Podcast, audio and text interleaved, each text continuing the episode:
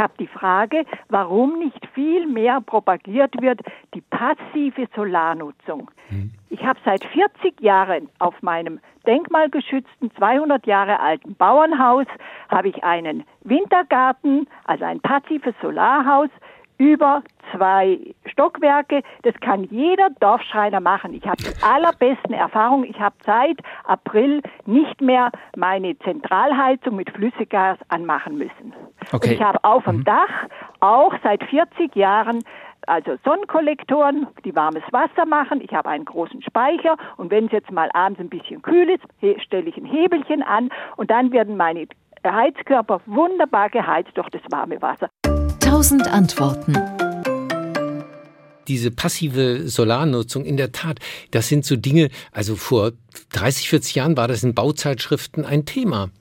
Aber es ist irgendwie untergegangen. Also wie, wie macht man das, dass man so eine, einen vorgebauten Wintergarten hat, der einem äh, die, die Sonnenstrahlen sozusagen einfängt und dann kann man die Wärme nach innen weiterleiten oder eben im Sommer ist das ein Puffer, ähm, der die Kälte, äh, die Wärme draußen hält.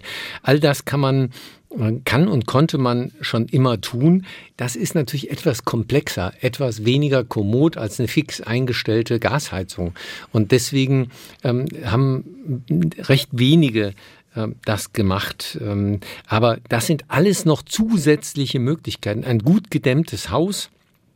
Kommt noch dazu, man kann auch mit Dämmung und wir müssten eigentlich sehr viel mehr Dämmung haben, weil dann auch die Wärmepumpen viel effizienter arbeiten, äh, kann man natürlich den ähm, Energieverbrauch drastisch senken. Ich war mal im Niedrigenergie, nein, im Nullenergiehaus und ähm, mit Wärmerückgewinnung in der Abluft und dann sagten mir die Bewohner, das einzige Problem, was wir haben, ist Weihnachten. Wenn die Schwiegereltern kommen und wir haben 20 Kerzen brennen, dann entsteht da so viel Wärme im Haus, dass wir es nicht aushalten, dann müssen wir die Fenster aufmachen.